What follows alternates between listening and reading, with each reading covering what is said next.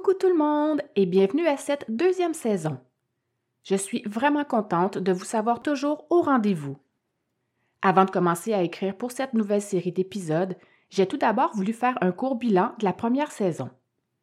Certaines choses m'ont fait rire et d'autres m'ont beaucoup touché. La chose qui m'a fait le plus rire est arrivée à la suite de mon épisode sur l'horrible histoire de Rémi Allaire, où j'ai eu à prononcer plusieurs fois le mot Danville, alors que j'aurais plutôt dû dire Danville.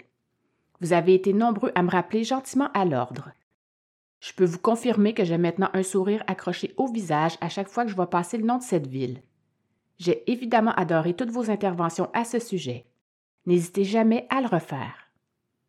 Pour ce qui est du moment le plus touchant de cette première saison, je pense surtout à un courriel en particulier, arrivé pile poil au bon moment dans ma vie et qui m'avait profondément touché. Ce courriel, complètement inattendu, venait en fait de la sœur d'une des victimes dont je venais de parler durant un de mes épisodes. Elle m'écrivait pour me remercier d'avoir traité ce sujet avec respect et délicatesse et me mentionnait que toute sa famille en était également reconnaissante. Je dois quand même vous avouer que ce courriel m'avait, à ce moment-là, donné une méchante claque dans le dos, car je doutais alors de mon travail. Je la remercie d'ailleurs encore une fois. Son timing était parfait et ce fut bien sûr plus qu'apprécié. Pour clore le bilan de cette première saison, je terminerai par vous dire que j'adore quand vous me parlez de toutes ces expressions que j'utilise dans mes épisodes. Je pense particulièrement à mon introduction avec mon Coucou tout le monde, mais aussi à un maudit bon gars et mon OK bye à la fin. C'est bien sûr sans oublier les chuchotements, qui semblent d'ailleurs bien vous plaire, que j'intègre à chacun de mes épisodes et que j'appelle affectueusement mes chuchots. Merci encore pour votre écoute et vos commentaires. Il est maintenant plus que temps de commencer cette deuxième saison avec cette fois un sujet qui sera malheureusement difficile à entendre pour certaines personnes. Comme cette histoire est assez troublante, je la déconseille vraiment aux personnes qui ont le cœur sensible. Mon nom est Nini la Terreur et je suis impatiente de vous raconter cette nouvelle histoire. Vous êtes prêts? C'est parti! Il était une fois l'histoire de Sonia Blanchette. Pour cet épisode en particulier, commençons tout d'abord par un court résumé, question d'établir le contexte. Sonia Blanchette, à ce moment-ci du récit, est une femme de 33 ans, habitant au deuxième étage d'un duplex de briques rouges à Drummondville et qui vit seule avec ses trois enfants à la suite d'une séparation. Selon certains de ses voisins, L'ambiance familiale n'aurait pas toujours été joyeuse à cette adresse, et même qu'à une certaine époque, la direction de la protection de la jeunesse avait même eux à intervenir à certains moments afin d'assurer la sécurité des enfants. À cause d'une ordonnance de la Cour qui lui fera perdre la garde de ses enfants, dont je vous parlerai avec plus de détails plus loin dans l'histoire, sa mère, Nicole Grenier, était maintenant dans l'obligation d'assister à toutes les rencontres que sa fille avait avec ses enfants. Ce jour-là précisément, Madame Grenier avait une course à faire. Elle a donc dû s'absenter quelques minutes à l'extérieur de la maison. C'est donc ici que commence vraiment cette histoire.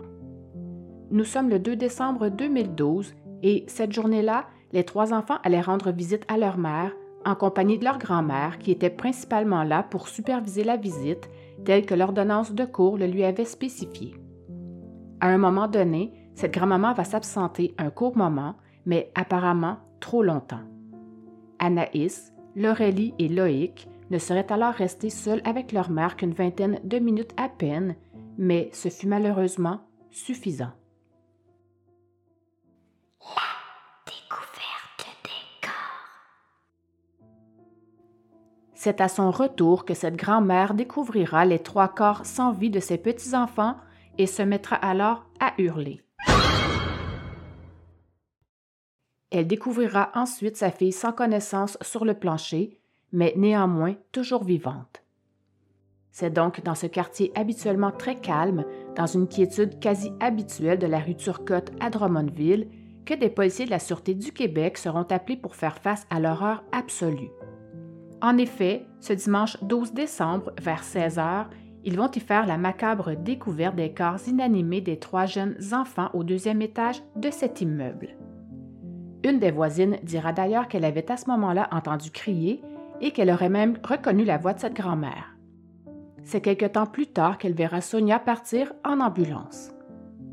Mais avant l'arrivée des secouristes, il faut savoir que le premier réflexe de cette grand-maman ne fut pas d'appeler immédiatement le service des urgences, mais plutôt d'appeler le père des enfants, Patrick des Hôtels. Appelle la police, elle les a tués! Nicole était complètement affolée au bout du fil. Au volant de sa voiture, Patrick va vite comprendre qu'un malheur venait de se produire et c'est en route vers l'appartement de son ex qu'il va appeler le 911. Urgence 911, quelle est votre urgence? Il arrivera avant eux et bien sûr assez rapidement et en panique sur les lieux des meurtres alors que la scène du crime était encore brûlante. Pauvre lui, le spectacle qu'il avait devant les yeux était des plus macabres et c'est ici que les cœurs sensibles doivent se boucher les oreilles pour quelques minutes. Le papa y verra entre autres ses deux filles flotter dans le bain ainsi que son petit garçon raide mort sur son lit. Il venait de perdre ses trois raisons de vivre. Oui, je sais, c'est très difficile à entendre, mais ce n'est pas tout. C'est donc dans cet horrible contexte que le papa devra ensuite toucher aux trois petits corps rigides de ses enfants pour savoir s'il y avait encore de l'espoir. Il va d'abord examiner le corps de son fils, mais constatera rapidement qu'il n'y avait plus rien à faire pour lui. Il ira ensuite examiner celui de ses filles afin de déterminer si quelque chose pouvait encore être fait pour les sauver, mais en vain. Ce sera à la suite de ça que les policiers arriveront enfin sur les lieux. Écoutons un court extrait du père se rappelant cet atroce souvenir. Comment est-ce qu'il était placé, fille, je me rappelle exactement. C'est des souvenirs qui vont nous rester euh, à vie, c'est sûr, c'est sûr. La belle-mère m'a appelé, appelle la police, elle les a tués. Je me suis allé au loyer, j'ai appelé les policiers en m'en allant, j'ai brûlé des feux rouges, je, suis arrivé là avant les, ambulanciers, avant la police, avant les pompiers, avant tout le monde.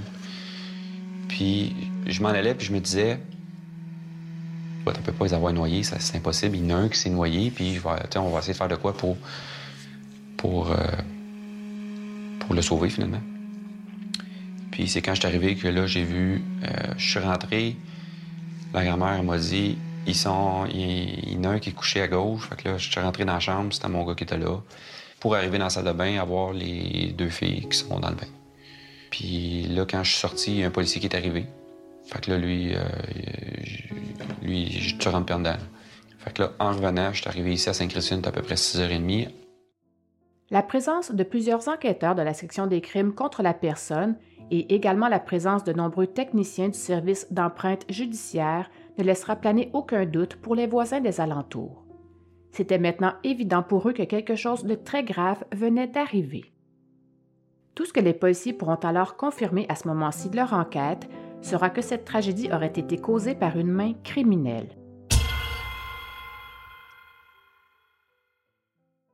Plusieurs ambulances arriveront ensuite sur les lieux. En plus des trois enfants, donc deux fillettes âgées de 2 et 5 ans, Laurélie et Anaïs, ainsi qu'un petit garçon de 4 ans qui s'appelait Loïc, les ambulanciers transporteront aussi aux soins intensifs de l'hôpital Sainte-Croix Sonia Blanchette, la mère de famille de ses bambins.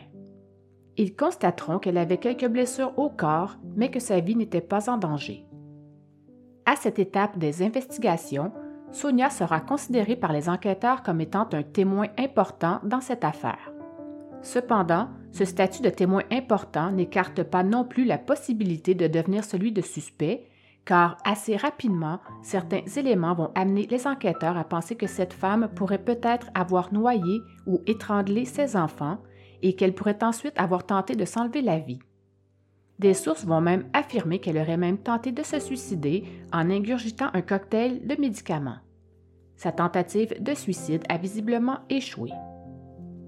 Ces informations seront bien sûr étudiées sérieusement au cours de leur investigation.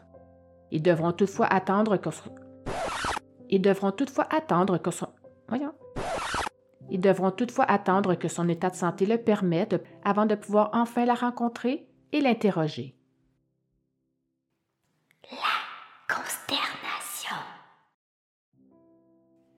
La journée du drame, une des voisines de la famille, qui n'habite qu'à deux pas de là, verra évidemment passer les ambulances devant chez elle. Elle était assise paisiblement dans son salon lorsqu'elle les a vus s'amener à toute vitesse dans cette petite rue tranquille du centre-ville. Lorsqu'elle apprendra que les trois enfants qui habitaient là étaient tous morts, elle va tout de suite comprendre qu'on leur avait enlevé la vie.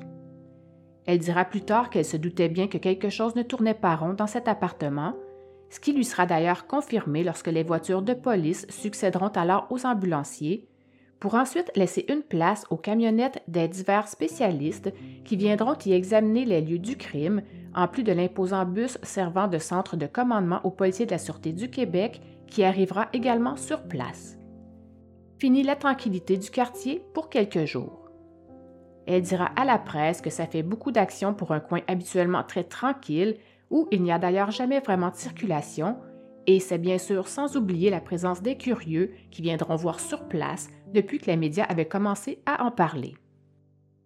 Une autre voisine viendra raconter aux médias qu'elle ne connaissait que très peu cette femme, qu'elle la croisait bien de temps à autre, mais sans plus. Elle leur dira qu'ils avaient quand même l'air bien tranquilles et également qu'il était difficile de comprendre ce qu'il venait de se passer, mais qu'une chose était certaine pour elle, c'est que cet horrible drame n'avait fait aucun bruit. Elle dira n'avoir strictement rien entendu. D'autres viendront toutefois suggérer que ce n'était en fait pas si tranquille que ça dans le coin du 596 rue Turcotte. Une dame avancera entre autres que des hommes se succédaient à un rythme soutenu à cette résidence et que Sonia aurait même perdu la garde de ses enfants dernièrement au profit de leur père, Patrick des Hôtels. À cause de ça exactement, c'est ce qu'on verra bien sûr plus loin dans l'histoire. Comme je le disais tantôt, le papa se présentera rapidement sur les lieux du drame, mais ne restera pas longtemps. Il enverra un communiqué plus tard à la presse disant ceci. Nous sommes présentement en famille et ce drame nous laisse sans mots. L'enquête policière nous en dira plus sur les circonstances du drame. Les gestes qui ont été posés sont inexplicables. Il va également préciser qu'il vit cette situation avec beaucoup de douleur, qu'il aimait profondément ses trois enfants et qu'ils vont lui manquer le restant de sa vie. Il assurera tenir le coup et être très bien entouré avec les autres membres de sa famille. Il confirmera qu'il rencontrera les médias plus tard afin de répondre à leurs questions et qu'ensuite il prendra du temps pour lui afin de vivre cette tragédie loin des caméras. Rien ne laissait vraiment présager qu'un tel drame allait arriver, mais il y avait tout de même quelques petits indices dont je vous parlerai sous peu. Pour terminer, Patrick a tenu à remercier la population de son soutien et de ses bons mots. Évidemment, il n'y aura pas que la famille des trois petits disparus qui vivront des moments difficiles. Ils seront un peu plus d'une dizaine au cours de cette journée fatidique à se présenter à cette adresse afin de venir y déposer fleurs et peluches. Nancy Latraverse, une amie de Sonia, sera l'une des premières à se présenter sur les lieux après le départ des enquêteurs en scène de crime de la Sûreté du Québec. Elle viendra affirmer avoir vu son amie pour la dernière fois le 24 novembre, soit un peu moins d'un mois plus tôt, et qu'à ce moment-là déjà, Sonia semblait passablement bouleversée. Elle racontera que son amie avait dernièrement enlevé les photos de ses enfants des murs de chez elle parce que ça lui faisait trop de peine de les regarder. Nancy dira aussi qu'elle et Sonia devaient se revoir la semaine précédant ce triple meurtre, mais qu'elle s'était alors endormie et avait donc raté son rendez-vous. Personnellement, je ne crois pas que leur rencontre aurait changé quoi que ce soit au drame qui se préparait. En fin de journée, deux dames sont aussi venues déposer trois fleurs, deux roses et une rouge, afin de symboliser les trois vies fauchées subitement. Même si elles ne connaissaient pas du tout cette famille, elles diront avoir été profondément touchées par les événements.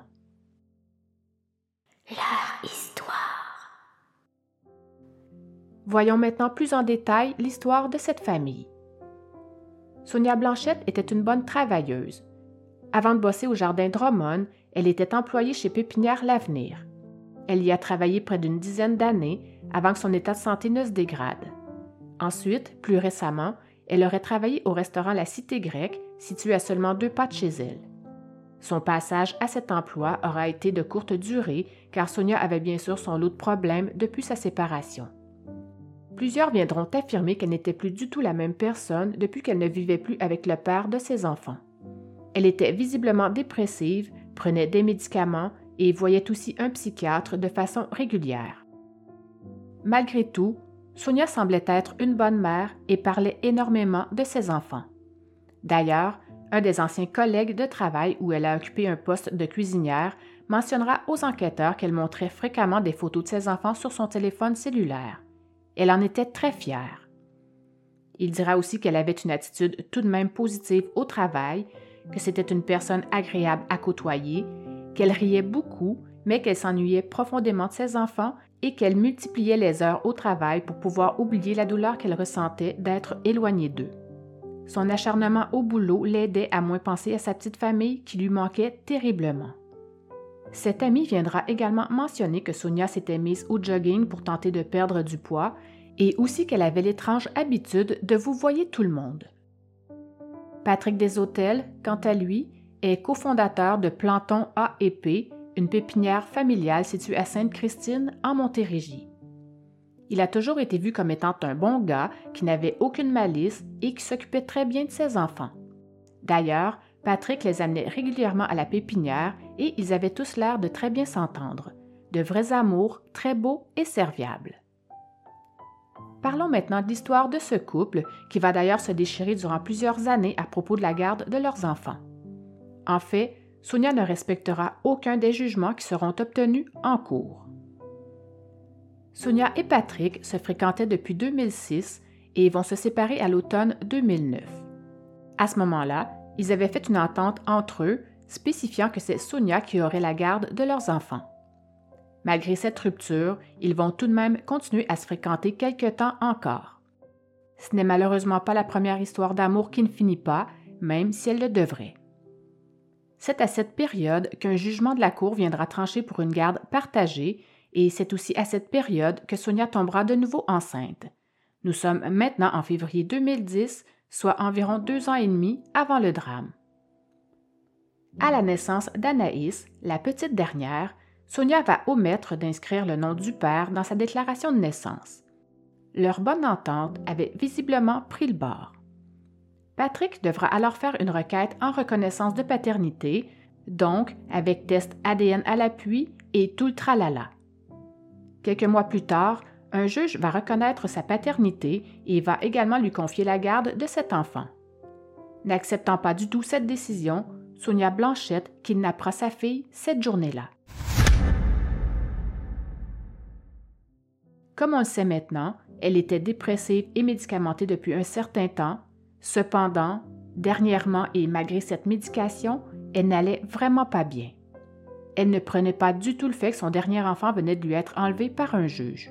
Elle se sera donc sauvée avec la petite, alors âgée de 14 mois, après avoir appris qu'elle n'aurait définitivement plus la garde de son bébé. Elle sera heureusement retrouvée le lendemain matin par les policiers. Un geste qui risque alors de lui faire prendre jusqu'à 10 ans de prison. Est-ce que Sonia vivait bien cette situation? En fait, elle ne devait pas du tout l'apprécier, car un jour où elle allait porter ses deux plus vieux au père pour son tour de garde, elle lui remettra une lettre qui disait entre autres ceci. Cher Patrick, je suis toute stressée de t'écrire, ne sachant pas par où commencer. J'entends déjà tes commentaires sur mon écriture du dimanche. Je te laisse les enfants, Patrick, pour toujours. La garde légale et tout. Tu auras des nouvelles la semaine prochaine. Plus loin encore, elle explique pour la garderie, pour les rendez-vous à venir, un chez le médecin, un autre pour Loïc avec la nutritionniste et encore un pour des photos, en ajoutant qu'elle aimerait bien être là pour celui-là. Elle terminera cette lettre par Prends soin de mes amours, bisous, je t'aime, même si je sais que, en ajoutant trois petits points, et elle signera Sonia avec trois petits X. Deux semaines plus tard, elle revenait sur sa décision. Elle voulait maintenant la garde partagée des enfants, soit une semaine avec Patrick et ensuite une semaine avec elle. Deux autres semaines plus tard, elle rechangeait encore d'idée et cette fois au sujet de la garde et de la pension. Une petite guéguerre s'installait tranquillement entre eux, malheureusement. Finalement, à l'automne 2011, les trois enfants du couple viendront tous habiter avec leur père de façon permanente. Ce serait d'ailleurs lui qui aurait demandé à avoir la garde complète des enfants après que Sonia soit partie pendant sept semaines avec eux en Gaspésie sans l'avertir. Il avait alors fait appel à la police ainsi qu'à la DPJ. Le juge s'était ensuite basé sur des expertises psychosociales afin de rendre sa décision. Certaines personnes avaient alors raconté que Sonia agissait souvent de façon bizarre, dont entre autres qu'elle ramenait rarement les enfants à l'heure à leur père. À cette époque-là, elle ne pouvait seulement les voir qu'une journée toutes les deux semaines, mais directement à la maison de la famille de Drummond. Tous s'entendaient pour dire que la situation se serait aggravée dans les derniers temps à cause, entre autres, d'un nouveau refus de la Cour de lui redonner la garde de ses trois enfants. Mais il y a encore autre chose. Sonia aurait aussi eu de la difficulté à accepter que le père de ses enfants se trouve une nouvelle copine. Selon une de ses anciennes collègues, Sonia détestait vraiment cette nouvelle situation. Elle capotait. Au cours des trois années précédant cet horrible drame, Sonia Blanchette et le père des enfants vivaient bien sûr de durs moments. Comme on vient d'en avoir un bref aperçu, la séparation n'avait pas du tout été facile pour eux. Le couple se livrait à une longue et dure bataille pour savoir qui aura la garde des enfants, et Sonia venait de perdre la sienne. Le droit irait au père. Elle n'obtenait en fait qu'un droit de garde limité à une journée toutes les deux semaines, mais au moins maintenant, elle pouvait les voir de chez elle, même s'il fallait que ce soit dorénavant en présence d'un membre de sa famille. Tout ça est assez mélangeant, j'en conviens. Pour résumer, de décembre 2010 à juin 2011, Sonia avait le droit de voir ses enfants sous la supervision de la maison de la famille de Drummondville, mais à l'adresse même de cet organisme. Ensuite, en juin, la Cour va lui accorder le droit d'enfin les voir chez elle, mais seulement en présence de leur grand-mère maternelle. Voilà. Ce qui m'amène d'ailleurs à vous parler brièvement de cette ordonnance du tribunal à propos de la supervision de la grand-mère des enfants. Comme la Cour venait de donner le droit à Sonia d'enfin recevoir ses enfants chez elle, mais qu'elle était toujours aussi instable et irresponsable, le tribunal va décider que ce serait à Nicole Grenier que reviendrait la charge de faire la surveillance des enfants en présence de leur mère.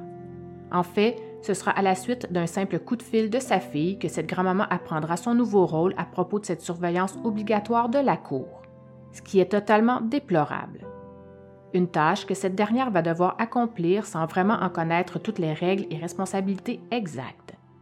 Personne ne l'avait informée directement et encore moins qu'elle ne devait en aucun temps laisser sa fille seule avec ses enfants dans l'appartement. D'ailleurs, plusieurs experts du droit familial vont confirmer que des centaines de personnes chargées de superviser les droits de visite de leurs proches ne sont pas bien informées de ce que ça implique exactement. Il faudrait vraiment penser à modifier ce processus de décision des juges pour que la personne choisie soit au moins présente à la cour et aussi que l'engagement en question soit, en tout cas, signé par cette même personne. En tout et partout, cette grand-mère aurait eu à superviser sa fille une dizaine de fois avant de la laisser une première fois complètement seule avec ses enfants pour qu'elle puisse passer du temps de qualité avec eux. Pour cette première fois, elle dira que c'est elle-même qui avait pris cette décision en spécifiant qu'elle n'avait jamais été inquiète de sa fille. La seconde fois a eu lieu le 2 décembre suivant, soit le jour du triple meurtre. D'ailleurs, Patrick Deshôtels jonglait alors avec l'idée de peut-être intenter une poursuite en responsabilité civile contre son ex-belle-mère, mais ne le fera pas. Ces tragiques événements amèneront maintenant les autorités concernées à revoir leur manière de superviser les droits d'accès des parents dans les cas les plus problématiques, comme ce fut le cas ici.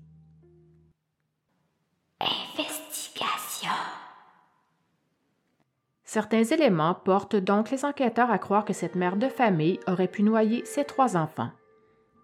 Une autopsie sera rapidement demandée par l'enquêteur principal dans cette affaire qui ordonnera que les trois petits corps fassent chacun l'objet d'une autopsie judiciaire. Au cours de cette première journée d'investigation, le coroner tentera d'en apprendre un peu plus sur la ou les causes des décès en plus de procéder à la confirmation officielle de l'identité de chacune des dépouilles. Le lendemain du meurtre, le grand-père paternel des petites victimes n'arrivait toujours pas à encaisser le choc. Il dira qu'il n'y avait malheureusement rien à faire d'autre que de subir. Dans les bureaux de la pépinière familiale du village de Sainte-Christine, en Montérégie, Germain des Hôtels pleurait à chaudes larmes. Deux jours après le drame, c'était maintenant au tour de la grand-mère, la maman de Sonia, d'avoir trop de difficultés à encaisser le choc. Elle demandera alors du soutien auprès d'une amie. Il ne faut pas oublier qu'il y a quelques mois seulement, un juge avait ordonné qu'elle soit constamment en présence des enfants durant les droits de visite de leur mère. Une tâche tout de même assez lourde à porter et encore plus depuis le drame. D'ailleurs, cet après-midi-là, par l'embrasure de sa porte, cette grand-maman, très choquée par cette tragédie, avait même dû refuser poliment de donner des détails sur les événements qui ont précédé la découverte des trois petits corps. Des journalistes étaient venus carrément chez elle pour l'interviewer pour en savoir plus. Misère. Elle va leur dire avoir déjà tout raconté aux policiers et aussi qu'elle n'avait toujours aucune nouvelle de sa fille, toujours hospitalisée depuis, et qu'elle n'avait évidemment pas encore le droit de la voir. Les enquêteurs vont maintenant rencontrer des dizaines de témoins car ils en savent encore bien peu sur les motifs qui auraient pu pousser cette mère de famille à en arriver là. En fait, à ce moment-ci de l'enquête, la Sûreté du Québec parle toujours de mort suspecte et ne peut toujours pas s'avancer sur les circonstances entourant ce drame tant que ne seront pas dévoilées les premières conclusions des autopsies qui seront pratiquées au laboratoire de médecine légale de Montréal, mais ils en ont déjà une vague idée. Vu l'état de santé précaire de leur témoin principal, c'est-à-dire la mère des enfants, qui se trouve toujours aux soins intensifs, les policiers n'ont pas encore été en mesure non plus de s'entretenir avec elle. Ils attendent toujours le feu vert des médecins et n'ont aucune idée de combien de temps ça pourrait encore prendre. Cependant, l'enquête avance tout de même assez bien. Les enquêteurs diront avoir pris possession de toute la preuve physique retrouvée dans l'appartement et qu'ils sont maintenant rendus à rencontrer les parents et les amis de la famille afin de dresser un portrait global de ce qui a bien pu se passer. Ils diront aussi que pour l'instant, aucune hypothèse n'est rejetée et que l'autopsie leur en dira certainement davantage. À ce stade-ci, malgré les moments très difficiles que vivait la grand-maman, une rumeur avait commencé à courir disant qu'elle pourrait peut-être être accusée d'outrage au tribunal. En fait, comme elle n'était pas sur place lors du drame et qu'un juge avait pourtant bien ordonné sa présence concernant les droits d'accès de la mère, elle s'exposait donc, elle aussi, à une accusation. Après tout, si ce fut Après tout, si ce fut Après tout, si ce fut décidé ainsi, c'est que le juge avait préalablement déterminé qu'il était dans l'intérêt supérieur des enfants de ne jamais se retrouver seuls avec leur mère, même pour 20 minutes. Cette décision n'avait assurément pas été prise à la légère.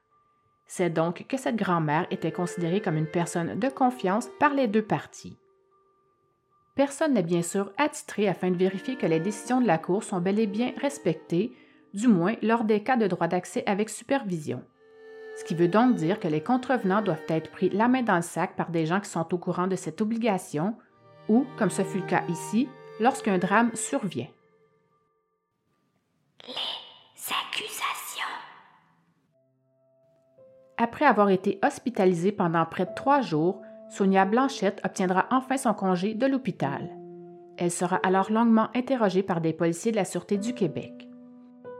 Après plusieurs heures d'interrogatoire, les enquêteurs vont déterminer qu'ils avaient suffisamment d'informations pour justifier qu'elle soit mise en état d'arrestation, puis accusée formellement. Pour sa comparution, Sonia sera conduite au palais de justice à bord d'une voiture de police banalisée. Elle gardera la tête baissée, cachée sous le capuchon de son manteau bleu. Une fois sur place, elle entrera tranquillement dans le box des accusés, lunettes sur le nez et tête baissée. Les cheveux courts en bataille et les yeux rivés au sol, elle va s'asseoir sans jeter un seul regard dans la salle d'audience. Certains remarqueront alors qu'elle paraissait maintenant plus vieille que son âge. Patrick Deshôtels s'installera dans la première rangée de la salle et restera complètement muet. Ce sera donc sous le regard de son ex-conjoint que Sonia Blanchette sera finalement accusée du meurtre prémédité de ses trois enfants. C'est vraisemblablement sous l'effet d'importantes doses de tranquillisants, l'air hébété et le regard fuyant qu'elle entendra ce grave chef d'accusation peser maintenant contre elle. Elle n'avait, à ce moment-là, pas la notion du drame qui s'était produit dans son logement de la rue Turcotte dimanche dernier. Elle ne se rappelait plus rien. Elle demandera alors de pouvoir subir une évaluation sur son aptitude à comparaître et la couronne ne s'y opposera pas. Elle sera donc évaluée avant son retour au palais de justice de Drummondville quelques semaines plus tard pour son enquête préliminaire. D'ici là, elle sera de nouveau hospitalisée mais cette fois sous les soins du psychiatre Pierre Gagné à Sherbrooke. Lorsque cette audience se terminera, Sonia restera assise, complètement immobile dans son box.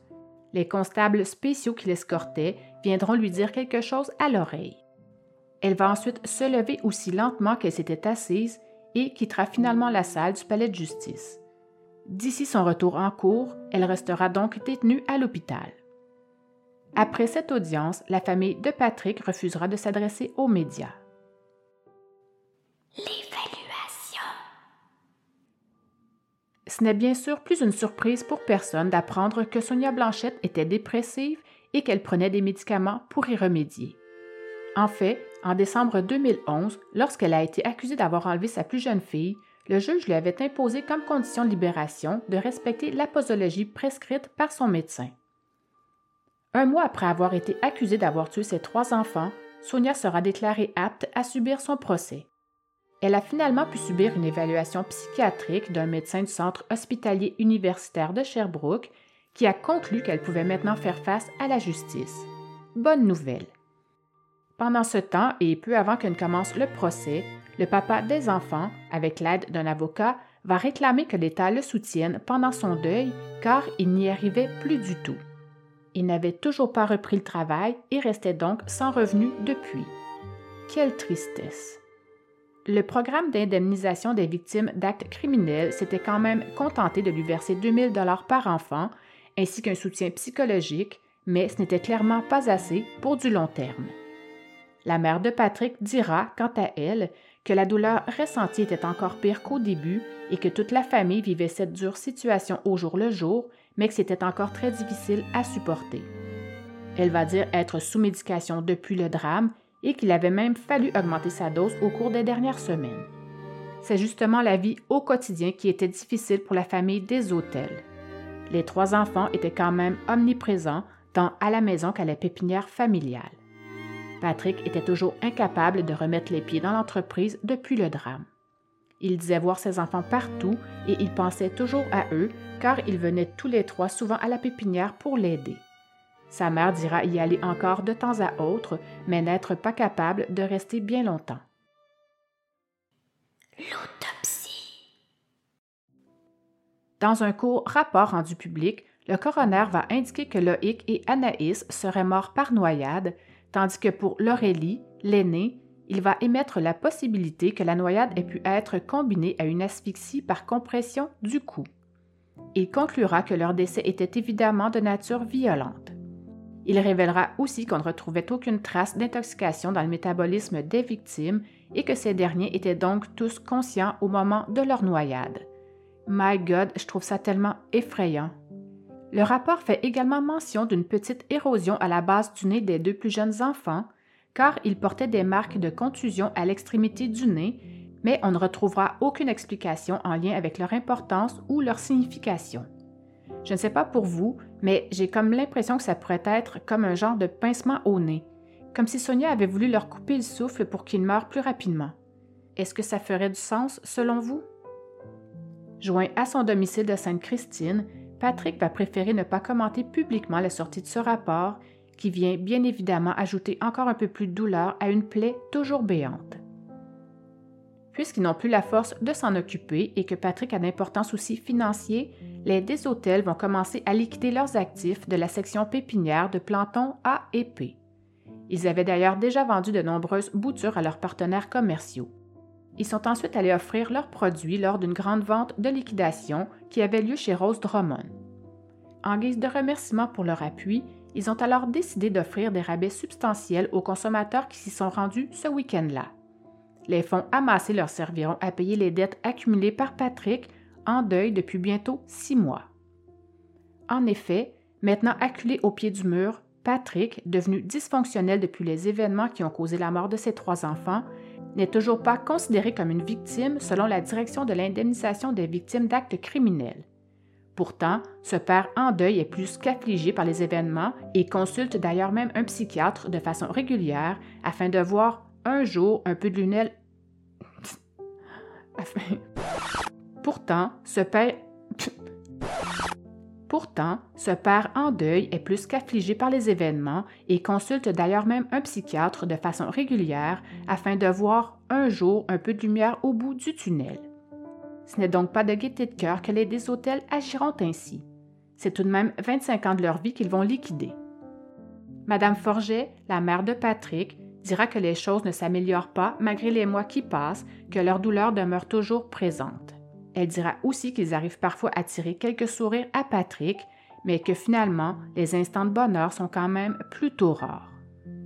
Finalement et heureusement, après avoir échoué à deux reprises devant la direction de l'indemnisation des victimes d'actes criminels, Patrick finira par être enfin indemnisé. Cette reconnaissance de statut lui permettra donc de toucher des compensations normalement versées à des survivants d'un acte criminel ou aux proches de personnes décédées à la suite d'un tel crime. Il recevra alors 2000 dollars par enfant, soit 6000 dollars au total, en plus de se voir verser une compensation salariale et du remboursement de ses traitements de psychothérapie. Enfin, Patrick dira être heureux de cette victoire, mais qu'il s'agissait d'un bien maigre baume sur les plaies qu'il n'a toujours pas réussi à penser, plus de six mois après les faits. Lors d'un bref entretien avec les journalistes, la voix tremblotante, il dira Ça ne ramènera pas les enfants. C'est dur de s'en remettre. Il y a un an, j'avais trois enfants à m'occuper et du jour au lendemain, tu te retrouves sans enfants. Le père souffrirait d'un choc post-traumatique. À ce moment-ci de l'histoire, et ce depuis son admission à l'hôpital, de sérieuses rumeurs couraient à l'effet que Sonia serait de nouveau enceinte. Hein? Des sources auraient effectivement confirmé à la presse que Sonia était enceinte de son quatrième enfant lorsqu'elle a été admise à l'hôpital le jour même du drame. Lorsque Patrick en aura vent, il se dira très surpris de ça et confirmera, par l'entremise de sa porte-parole, qu'il était cette fois impossible qu'elle soit enceinte de lui, puisqu'elle aurait subi une opération en octobre 2011 pour ne plus le devenir. Si cette rumeur s'avère vraie, Sonia mènerait donc cette grossesse à terme, mais ne pourrait vraisemblablement pas élever son nouveau-né en prison. En attendant de recevoir sa sentence, elle sera incarcérée dans un établissement provincial et aura donc droit à un suivi de grossesse. Dans un établissement provincial comme celui où elle était, les enfants ne peuvent pas vivre avec leur mère. À leur naissance, ils sont confiés à un membre de la famille, ou, dans certains cas, à la direction de la protection de la jeunesse. Nous verrons la suite de ça un peu plus loin, bien sûr. Enquête préliminaire. Pas loin de dix mois après ces horribles meurtres, Sonia Blanchette comparaissait enfin au palais de justice de Drummondville pour son enquête préliminaire. Pour commencer, deux techniciens en scène de crime viendront brosser un portrait précis de l'appartement du 596 rue Turcotte dans les heures qui ont suivi le drame. Ils y présenteront une bande vidéo, une importante série de photos, ainsi qu'un croquis des lieux. Le premier policier arrivé au logement viendra décrire l'état des dépouilles ainsi que leur emplacement dans la maison. Deux de ses collègues viendront ensuite confirmer la nature des pièces à conviction saisies. En après-midi, ce sera au tour de la pathologiste de venir se faire entendre. Elle viendra décrire avec précision ce qui a causé le décès de Laurélie, Loïc et Anaïs. Alors que défilaient les témoins et que s'accumulaient les récits et les détails morbides concernant la mort de ses trois enfants, Sonia Blanchette demeurait impassible sur le banc des accusés. Elle n'a laissé filtrer aucune émotion, se contentant de regarder vers le sol à plusieurs occasions. Le père des enfants viendra plus tard s'exprimer concernant les tragiques événements. Durant son témoignage fort émotif, il racontera comment il avait rencontré Sonia ainsi que les épisodes difficiles qui auraient précédé le triple meurtre. Il s'adressera tout de même au tribunal avec aplomb. Il aura cependant un peu plus de difficulté à contenir ses larmes lorsque sera venu le moment de répondre aux questions en lien avec la découverte des trois cadavres. Tout le long de son témoignage, il regardera droit devant lui en direction de la juge. Il ne tournera jamais la tête vers la gauche en direction de l'accusé. Ensuite, accompagné de ses proches dans les premiers bancs de la salle d'audience, il va demeurer attentif aux autres témoignages, jetant cette fois des regards glaciaux à l'endroit de Sonia, scrutant sa réaction aux différents propos. Puis viendra le tour de Nicole Grenier, qui va d'ailleurs avoir beaucoup de difficultés à venir à bout de son témoignage, éclatant en sanglots à maintes reprises. Figée depuis le début de la procédure, Sonia n'a pas été en mesure de retenir ses larmes lorsque sa mère est venue exprimer ses sentiments pour ses petits-enfants et expliquer comment elle vivait le drame.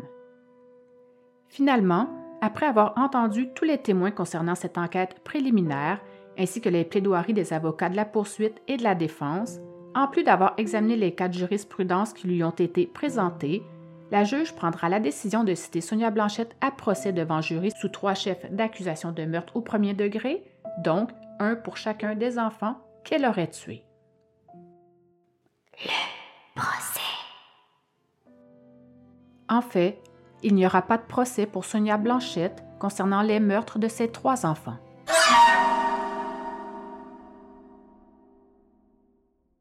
Malheureusement, Sonia est morte de faim dans la nuit du 17 janvier 2015.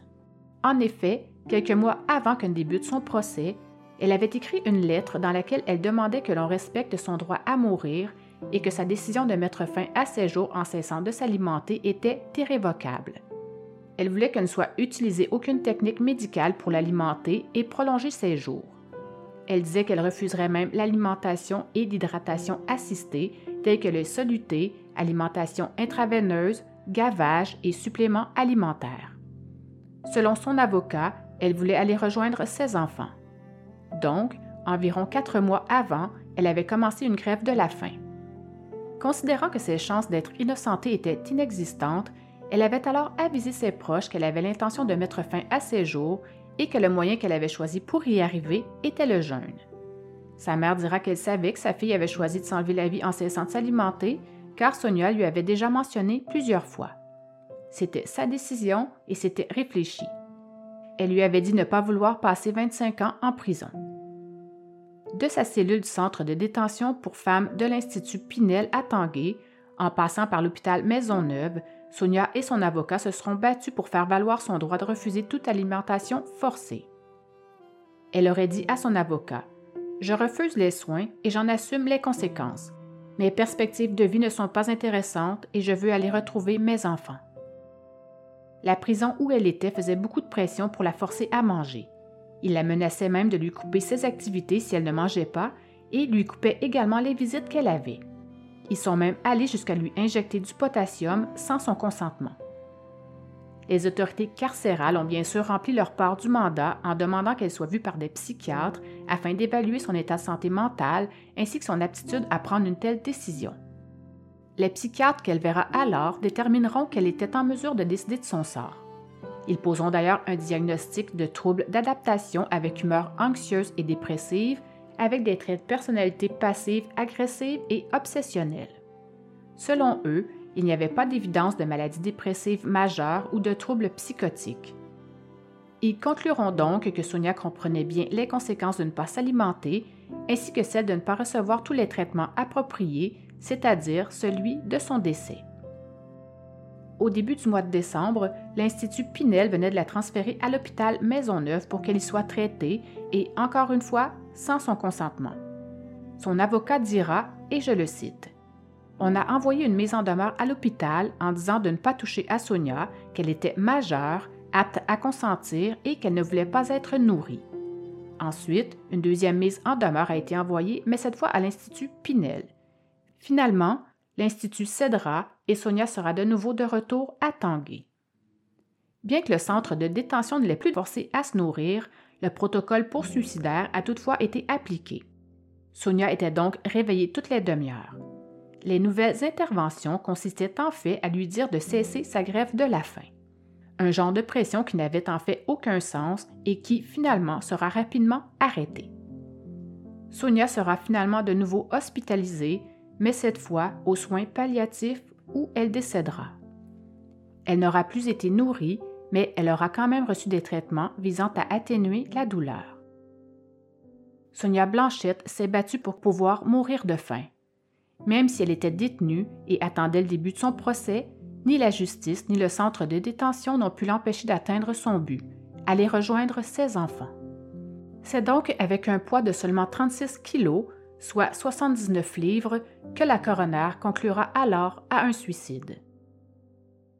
Lorsque Patrick apprendra la nouvelle de ce décès, il se dira tout d'abord soulagé, entre autres parce qu'il n'y aura pas de procès. En fait, il n'était pas du tout au courant que son ex-conjointe faisait une grève de la faim. Il dira que oui, il s'agit bien de la mère de ses enfants, mais qu'il s'agissait aussi de la femme qui les avait tués. Il dira, et je le cite, Sa mort, je m'en sacre. Ça a au moins le mérite d'être clair. Ce qu'il souhaitait en fait, c'est qu'elle soit reconnue coupable et qu'elle reste incarcérée pendant de longues années, le temps de ruminer son crime. En revanche, les procédures judiciaires s'éternisaient et le procès n'était pas prévu avant 2016, une épreuve difficile à vivre pour lui et ses proches. Il dira aussi que sa tristesse, il la réservait pour ses trois enfants qu'il ne reverra plus jamais et qu'il souffrait beaucoup trop pour éprouver autre chose que de la colère envers son ex-conjointe. Il terminera en disant qu'il avait encore beaucoup de frustration et qu'il devait maintenant apprendre à vivre avec ça. Écoutons d'ailleurs un court extrait d'une entrevue que Patrick a passée à ce propos. C'est un certain soulagement parce que je pas à passer au travers des procédures judiciaires.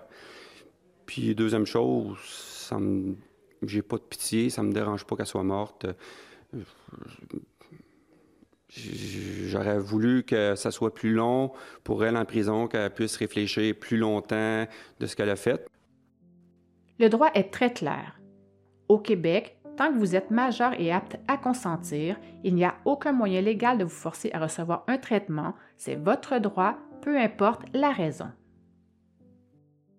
La vérité. Le dépôt du certificat de décès de Sonia Blanchette au palais de justice de Drummondville permettra enfin de lever un interdit de publication qui pesait sur cette affaire depuis le tout début et jettera un nouvel éclairage sur le drame qui s'est joué dans l'appartement de la rue Turcotte le 2 décembre 2012. Cette mère de famille, qui voulait s'enlever la vie après avoir noyé ses trois enfants, avait en fait minutieusement préparé son plan funeste. Il est important de préciser qu'à partir du moment où il y a un avortement de procès, l'ordonnance de non-publication tombe puisque cette ordonnance visait surtout à faire en sorte qu'on ne contamine pas un jury potentiel. En fait, je vais maintenant vous raconter la vraie version de cette histoire. Je vous avoue ne pas avoir vraiment compris pourquoi tous les articles de journaux de l'époque parlaient alors tous d'une absence de 20 minutes à propos de la grand-mère qui quitte l'appartement de sa fille, alors que dans les faits, et c'est ce que nous allons voir, elle serait plutôt partie plus de 5 heures. C'est quand même toute une différence en ce qui concerne le timing. Est-ce que ce serait seulement à cause de l'interdit de publication qui prévalait à ce moment-là à propos de ce drame? Si l'un d'entre vous qui m'écoutez avait la réponse, merci de me la communiquer. Je suis curieuse de la connaître. Lorsque ce drame est arrivé, les enquêteurs de la Sûreté du Québec ont bien sûr mené leur investigation. Vu l'absence de procès, c'est à ce moment-ci seulement qu'ils pourront enfin révéler publiquement que Sonia Blanchette avait effectivement planifié l'assassinat de ses trois enfants. Voyons voir exactement le fil des événements. C'est donc un peu avant 8 heures du matin, par un dimanche froid et pluvieux du mois de décembre 2012, que Patrick Deshôtels conduira ses trois enfants à la maison de la famille pour que son ex-conjointe puisse venir les récupérer avec sa mère pour ensuite les ramener chez elle pour sa journée de garde. De son côté, il allait ensuite profiter de cette journée de repos pour aller y faire ses emplettes de Noël, accompagné de sa nouvelle copine. Sonia n'avait à ce moment-là pas revu ses enfants depuis deux mois. En effet, comme elle n'avait pas respecté certaines consignes établies pour ses visites dans les dernières semaines, ses droits d'accès avaient été suspendus cet automne-là. Elle était en fait très insatisfaite de ce que lui avait autorisé la Cour et elle avait donc décidé que le père des enfants n'aurait pas non plus le droit de les voir. Donc, ce matin-là, une fois son plan prêt à être exécuté, elle se présentera alors à la maison de la famille en compagnie de sa mère afin de cueillir ses enfants pour les amener par la suite à son appartement. Jusque-là, tout se déroule encore normalement. Une fois sur place, Madame Grenier s'installera sur le sofa pour tricoter, en compagnie de ses deux petites filles qui s'installeront à ses côtés pour placoter avec elle, pendant que Loïc, lui, jouait à cache-cache avec sa mère. Puis, vers 10h15, profitant d'ignorance de sa mère par rapport au concept de garde supervisée, mais aussi de sa bonté, Sonia ira lui demander une faveur, soit celle de pouvoir rester seule avec ses enfants pour la journée. Si cette dernière accepte cette proposition, ça lui laisserait en fait plus de cinq heures pour accomplir son plan machiavélique. Madame Grenier dira plus tard aux enquêteurs que sa fille lui avait juste demandé de quitter car elle voulait rester seule avec ses enfants vu qu'elle ne les voyait qu'aux quinze jours et qu'elle avait de la peine avec ça. Sa mère lui aurait répondu Je vais te faire plaisir, je vais m'en aller. Elle va affirmer aussi qu'elle ignorait complètement qu'elle devait superviser les rencontres en tout temps. Sonia fera tout de même preuve de bonté, car elle effectuera alors plusieurs démarches pour trouver une activité à sa mère pour la journée. Elle avait pensé qu'elle pourrait aller chez son frère Jules, mais il n'était pas chez lui lorsqu'elle lui a téléphoné pour vérifier. Elle a donc suggéré à sa mère d'aller au restaurant, mais cette dernière n'y est pas allée. Elle a plutôt opté pour se rendre chez une amie pour la journée et ne revenir que cinq heures plus tard. Une fois sa mère partie, et afin de ne pas être dérangée au moment de mettre son plan à exécution, et sachant très bien que sa mère avait la clé pour entrer dans son appartement, elle mettra la chaînette à la porte d'entrée et placera même une chaise contre la porte de derrière afin de l'encombrer. Sonia fera ensuite couler un bain aux enfants, même s'ils n'avaient pas encore fait de sport et qu'ils n'avaient pas à aller au lit pendant leur visite. Elle commencera par dévêtir Loïc pendant que les filles, elles, jouaient dans une autre pièce. Elle le submergera alors suffisamment longtemps pour qu'il se noie. Elle va ensuite l'emmitoufler dans une serviette et ira le poser sur son lit. Elle répétera ainsi le même exercice avec Laurélie, sa plus vieille. Une fois cette deuxième horreur faite, sans la sortir de la baignoire, elle récidivera une dernière fois avec Anaïs, malheureusement trop jeune pour comprendre son macabre destin. Il est important de préciser que deux semaines avant, en fin de soirée, Sonia avait fait l'achat d'une importante quantité de médicaments dans le but évident de s'enlever la vie. Après le crime, elle consommera donc un nombre indéterminé de pilules ainsi que des boissons énergisantes qui auront pour effet de lui faire perdre la carte et bien sûr de nécessiter son hospitalisation par la suite. À son retour, Nicole se butera évidemment à une porte close. Le loquet installé sur la porte d'entrée l'empêchait évidemment de pénétrer dans l'appartement. Tout en se rendant à la porte de derrière, Madame Grenier fera la réflexion que le son de la télé était quand même très fort. Une fois arrivée derrière, elle constatera qu'une chaise bloquait la porte et donc ne s'ouvrait pas. Elle poussera alors plus fort et réussira enfin à entrer. Une fois à l'intérieur, Nicole criera du pas de la porte. Sonia, dépêche-toi, il faut aller porter les enfants à leur père. N'obtenant pas de réponse, elle se rendra au salon et y verra sa fille gisant au sol entre le divan et une petite table. Pas loin de là se trouvaient des pilules et une canette de boisson énergisante. Elle va alors se pencher pour toucher sa fille, mais ne constatera aucune réaction de sa part. Elle va rapidement se relever et se mettre à la recherche des enfants. En arrivant dans le couloir de l'appartement, elle constatera que toutes les portes des chambres étaient fermées. C'est en ouvrant la première porte, soit celle de la chambre de Sonia, qu'elle y verra tout d'abord le hic, nu avec une serviette sur lui. Sa peau était bleutée et son corps complètement rigide. En panique, elle ouvrira toutes les autres portes pour trouver les filles, et c'est dans la dernière, celle donnant sur la salle de bain, qu'elle les trouvera. Elle va rapidement retirer le bouchon du bain et prendre Anaïs dans ses bras, mais il était clairement trop tard, malheureusement. Comme on l'a vu, elle appellera ensuite rapidement le père afin de l'informer de la situation. Une fois sur les lieux, ce dernier constatera avec stupeur le sort réservé à ses enfants, que je ne vous redécrirai bien sûr pas, et arriveront alors les policiers.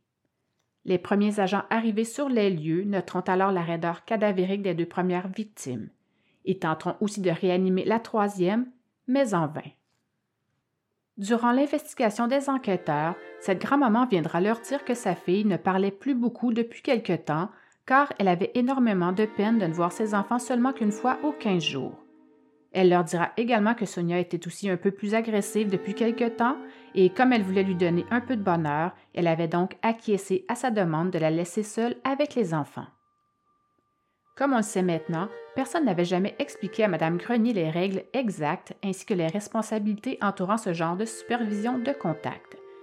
Cette grave décision de lui confier cette supervision avait été prise en son absence, mais Sonia le savait bien, elle.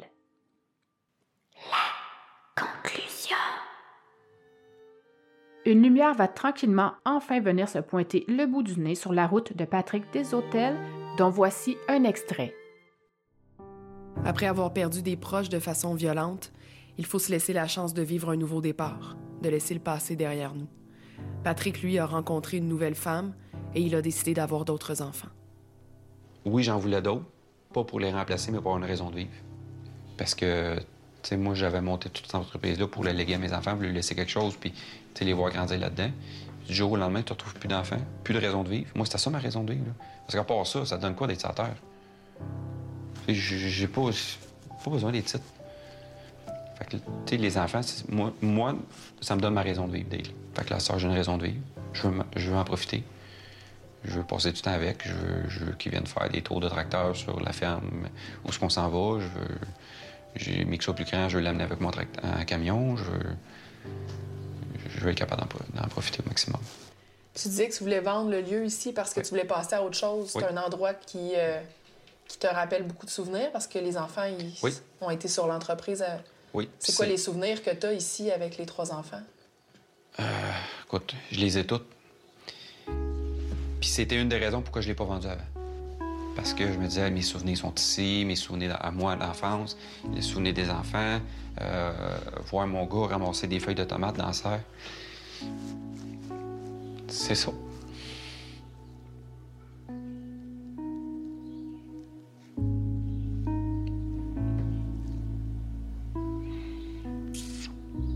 C'est un endroit important parce que c'est le lieu familial, mais après ça, euh, c'est encore l'émotion que ça suscite. euh. Sais, les autres, souvenirs, voir ma fille danser avec ses robes, je les ai, ces souvenirs-là, je les ai dans ma tête, là. J'ai pas besoin de rester ici pour ça. Mais ça, c'est un cheminement que t'as à faire. T'as pas ça la première journée. Fait que là, je suis rendu à l'étape où que c'est correct que je rentre. C'est correct que je m'en aille ailleurs. C'est correct que je refasse ma vie ailleurs. C'est correct que je me refasse de nouveaux souvenirs ailleurs. Mais tu dis c'est correct, t'avais peur d'avoir des remords de vendre Oui. ou de, de quitter cet endroit-là? Oui. Pourquoi? les abandonner ici, de d'oublier les souvenirs, d'oublier qui c'est qui ils étaient. Et mais là, je suis prêt. Tu sais, j'en ai plus de tomates dans la serre, puis pourtant je me rappelle de mon gars.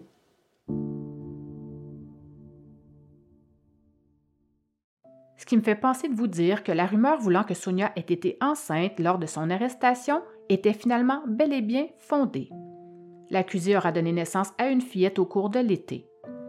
Après sa naissance, le nourrisson a ensuite été pris en charge par la Direction de la protection de la jeunesse qui en avait alors assuré son placement par la suite. Ce qui, selon moi, est beaucoup mieux comme ça. Je n'ai toutefois pas réussi à trouver qui était le père de cet enfant. En 2020, les homicides familiaux représentaient tout de même 32,2% des assassinats perpétrés au Québec. Ce n'est pas rien. Sonia Blanchette aura commis l'irréparable. Elle aura lâchement assassiné ses trois enfants qu'elle aimait tant. Un crapuleux filicide. Leur mort est scandaleuse, impardonnable et révoltante. On dit que les hommes tuent leurs enfants pour se venger, alors que les mères les tueraient par compassion, pour qu'ils ne souffrent pas. Quand c'est un père qui les tue, on dit que c'est un monstre, un salaud, mais quand c'est une mère, comme Sonia, on la prend en pitié en disant qu'elle était épuisée, dépressive, laissée à elle-même. Les enfants de Sonia Blanchette sont pourtant aussi morts que ceux de Guy Turcotte. Le fait qu'ils aient été tués par leur mère plutôt que par leur père ne change en fait rien à leur triste sort. Selon certains psychologues, une personne à l'ego surdimensionné, une personne impulsive, évincée par un partenaire ou qui vit un événement qui met à mal son ego peut vouloir faire table rase du passé. Depuis l'affaire Turcotte, le Québec est maintenant mieux outillé pour dépister le risque d'homicide conjugal, mais le passage à l'acte demeure toujours aussi difficile à prédire, malheureusement. L'éducation reste encore la meilleure prévention. Soyons quand même vigilants. Voilà, j'espère que cet épisode vous a plu. Si vous aimez le genre d'histoire que je vous raconte, n'hésitez pas à aller me mettre 5 étoiles et à parler de mon podcast. Cela me ferait non seulement très plaisir, mais ça m'aiderait aussi grandement à me faire connaître davantage et à me donner encore plus envie de vous dénicher plein d'autres histoires de true crime telles que vous les aimez. Vous pouvez aller dormir maintenant, mais si j'étais vous, je jetterais quand même un œil sous le lit et j'éviterai le bain pour cette nuit. On ne sait jamais. Ok, bye!